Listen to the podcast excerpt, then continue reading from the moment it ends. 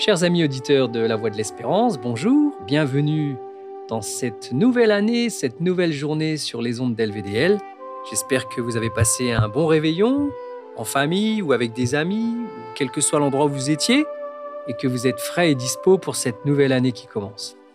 Dans une nouvelle année, on a coutume de prendre des résolutions, et je suppose que, comme beaucoup, vous en avez pris pour cette nouvelle année ou vous allez en prendre.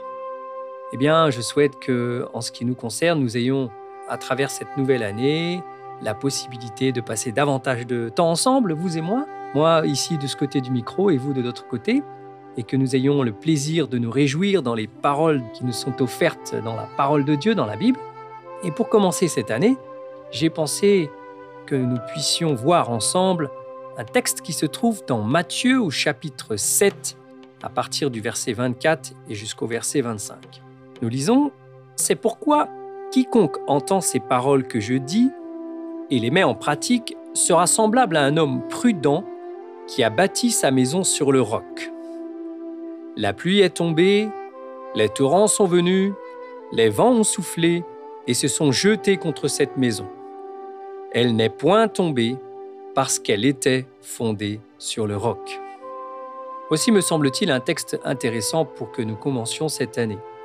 Jésus-Christ, lors de son fameux discours, le Sermon sur la montagne, presque arrivé à la fin de son discours, a utilisé une image pour nous montrer comment vous et moi, on doit prendre en considération ces paroles.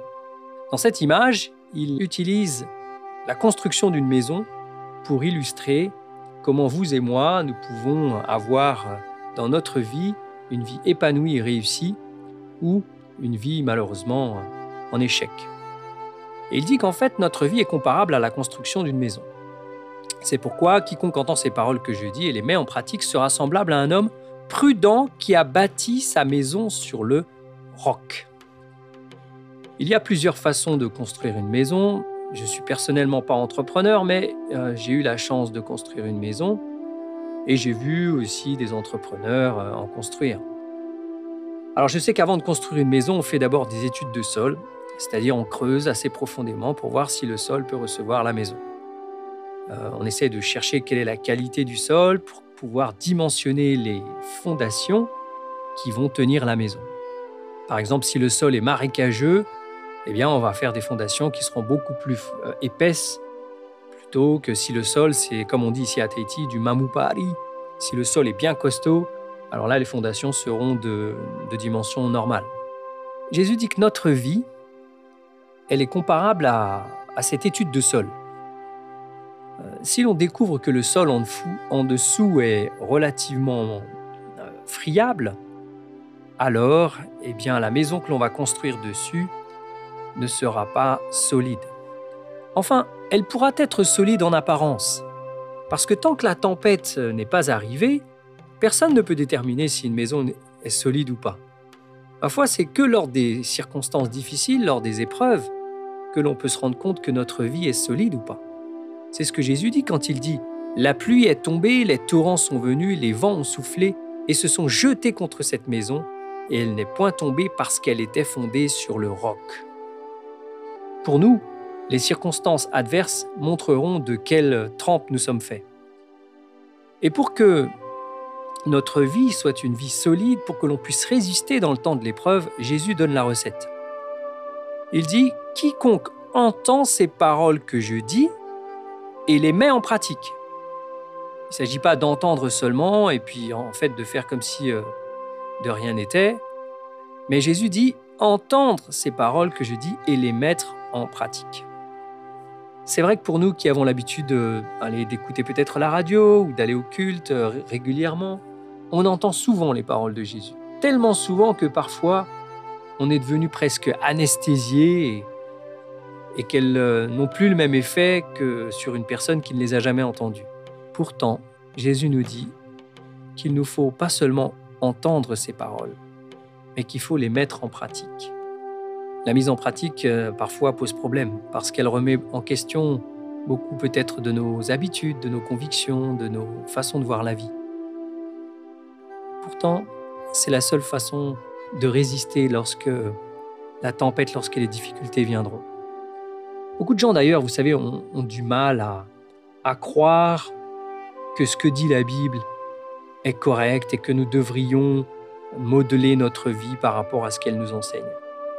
Un livre qui a été écrit il y a plus de 2000 ans, est-ce qu'il peut encore répondre aux attentes de l'homme d'aujourd'hui?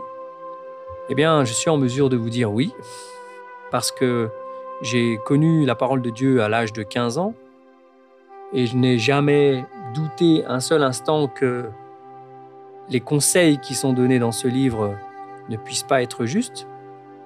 Et je dois dire que le Seigneur m'a permis de voir avec le temps, c'est vrai que sur le moment, des fois c'est un peu difficile, mais avec le temps, de voir combien il est sage de lui obéir.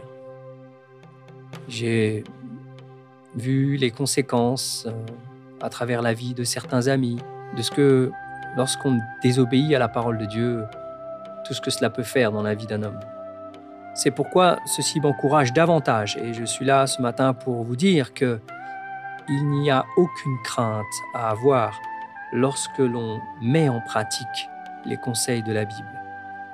Ce n'est pas sur le moment que l'on voit les, les bienfaits, c'est avec le temps, progressivement, qu'on se rend compte que l'on a fondé sa vie sur de bons principes. C'est ce que dit Jésus. Lorsque la tempête viendra, il se peut qu'il y ait des années et des années sans tempête. C'est comme chez nous ici. Euh, il n'y a pas souvent des cyclones. Mais quand ils passent, ils font un sacré nettoyage, un sacré ménage, si bien qu'après on est obligé de tout reconstruire. Mais faut-il attendre qu'une tempête arrive dans nos vies pour que nous puissions faire confiance à Dieu? C'est la question que je me pose souvent.